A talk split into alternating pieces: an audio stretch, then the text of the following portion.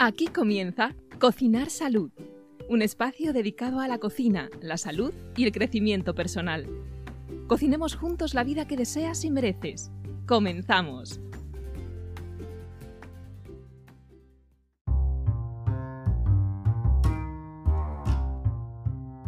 Punto número uno, hay gente que no lo sabe, pero los aguacates también se pueden hacer a la plancha.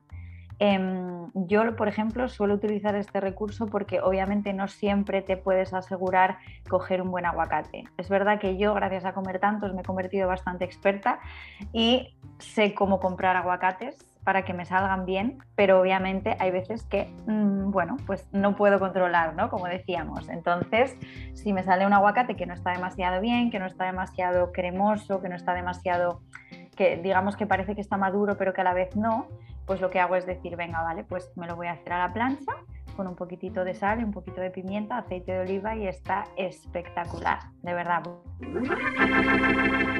Que detectara, que la persona detectara dónde están sus focos de preocupaciones y que tomara a partir de ahí las decisiones que necesite para rebajar esas preocupaciones. Pero no, oye, es que yo tengo este frente abierto, el otro. Vale, pues vamos a ver cómo lo podemos gestionar y cómo podemos ir cerrando frente para que nuestra energía no se vaya disipando por ahí. Eso mm. por un lado, eso para ir, por así decirlo, a la base. Luego nosotros también tenemos que cuidarnos, porque olvidamos el autocuidado y es principal que para cuidar a las personas que queremos, primero nos cuidemos a nosotros. Mm. Entonces, que diariamente conectemos con nosotros, paseemos, conectemos con nuestras emociones, nos dediquemos incluso un tiempo para mm, meditar muchas veces se hace como muy grande, pero oye, respirar conscientemente, o poniéndote alguna meditación guiada, que también, o pasear escuchando un buen podcast, o mm, simplemente estar. Pues hay veces que ese gordito viene, me visita, se da una vuelta, me recuerda que está por aquí Mm.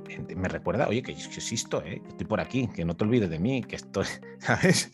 Entonces, pues nada, mm. converso con él, trato de llegar a un acuerdo, le pregunto qué le pasa, qué te sucede, qué te duele, qué te molesta, qué te preocupa, qué te ha pasado que no te ha gustado. Entonces, entablo un mm. diálogo con el gordito y llego a un acuerdo con él. Pero sí, creo que, que la diferencia está ahí, en, en, que una cosa es el autoplacer, que también está muy bien, y otra cosa es el autocuidado y, que en sí creo que ninguna conducta es buena y mala. La historia es desde dónde lo haces. O sea, mm.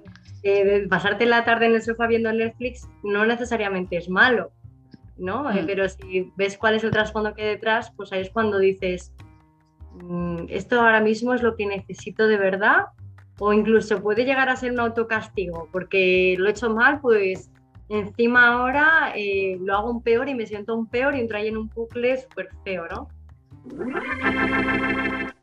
Es lo que se eh, denomina hormesis, que hormesis eh, quiere decir pues someterte a estresores agudos de corta duración, pues que te sirven como, como una vacuna para cuando te tienes que enfrentar de nuevo a esos tipos de estrés, de tal forma que los toleres mejor y te adaptes mejor a ellos. Entonces puede ser pues como la exposición a frío de corta duración, exposición a calor, como puede ser una sauna, eh, pues la exposición al, ejercicio intenso, eh, desafíos cognitivos también, resolver problemas.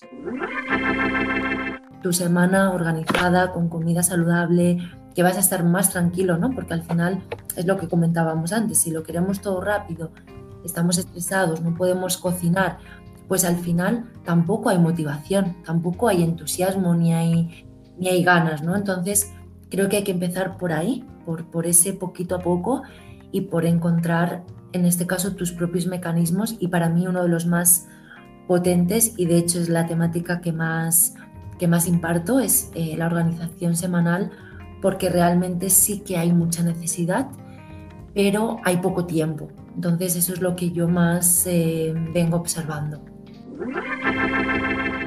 Que parece ahora que el esfuerzo es algo malo nada, nada más lejos de la realidad. El esfuerzo es simplemente eh, poner intención y ganas y esfuerzo en eso que quieres eh, conseguir, ¿no? En eso que anhelas.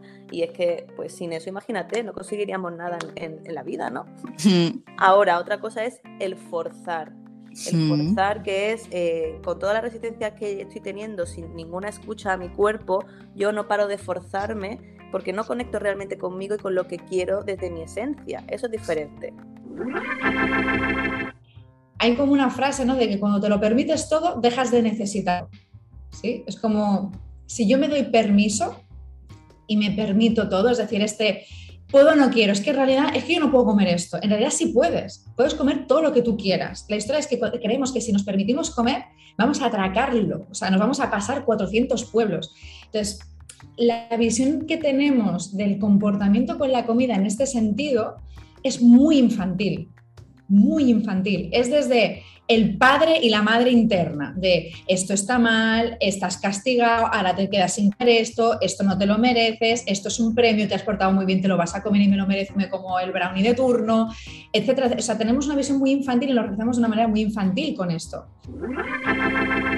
A, comprar al mercado y tal, yo soy consciente que eso no siempre se puede hacer. Entonces, yo soy realista y te digo que eh, pues, utilices también lo que nos brinda la industria, pues mira, tipo una harina de almendra, por ejemplo, yo la utilizo mucho. Eh, ponerte ahora a partir almendras y a moler la almendra o hacer tus propias cremas de frutos secos, pues yo soy consciente de que eso es pesado. Si crees que puedes comprar un, ingrediente que ya esté eh, pues bueno, procesado y te facilite tu, cocina, úsalo. O sea, se pueden comprar ingredientes, como he dicho, la lata de tomate o, una harina que te funcione en cocina o un preparado de hierbas cosas nos, funcionan muy bien y cada uno sepa utilizar los recursos que le hagan eh, bien para esta buena relación con la cocina.